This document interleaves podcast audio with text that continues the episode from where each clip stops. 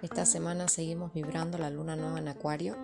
El Sol se va acercando a Saturno en Acuario. Mercurio se pondrá estacionario y Marte estará haciendo un trígono a Urano y un sextil a Júpiter en Pisces. Tendremos una dosis energética que nos lleve a actuar de manera distinta, algo diferente en nuestras vidas.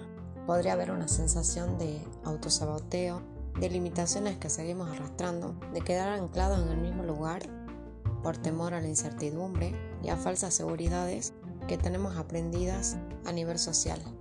La energía saturnina, en vibración alta, nos dice, la sabiduría radica en saber que si eres paciente, que las lecciones aprendidas han sido duras, pero muy significativas, y que se aplica de manera elevada, consciente responsable y diferenciada, podrás conseguir tus objetivos.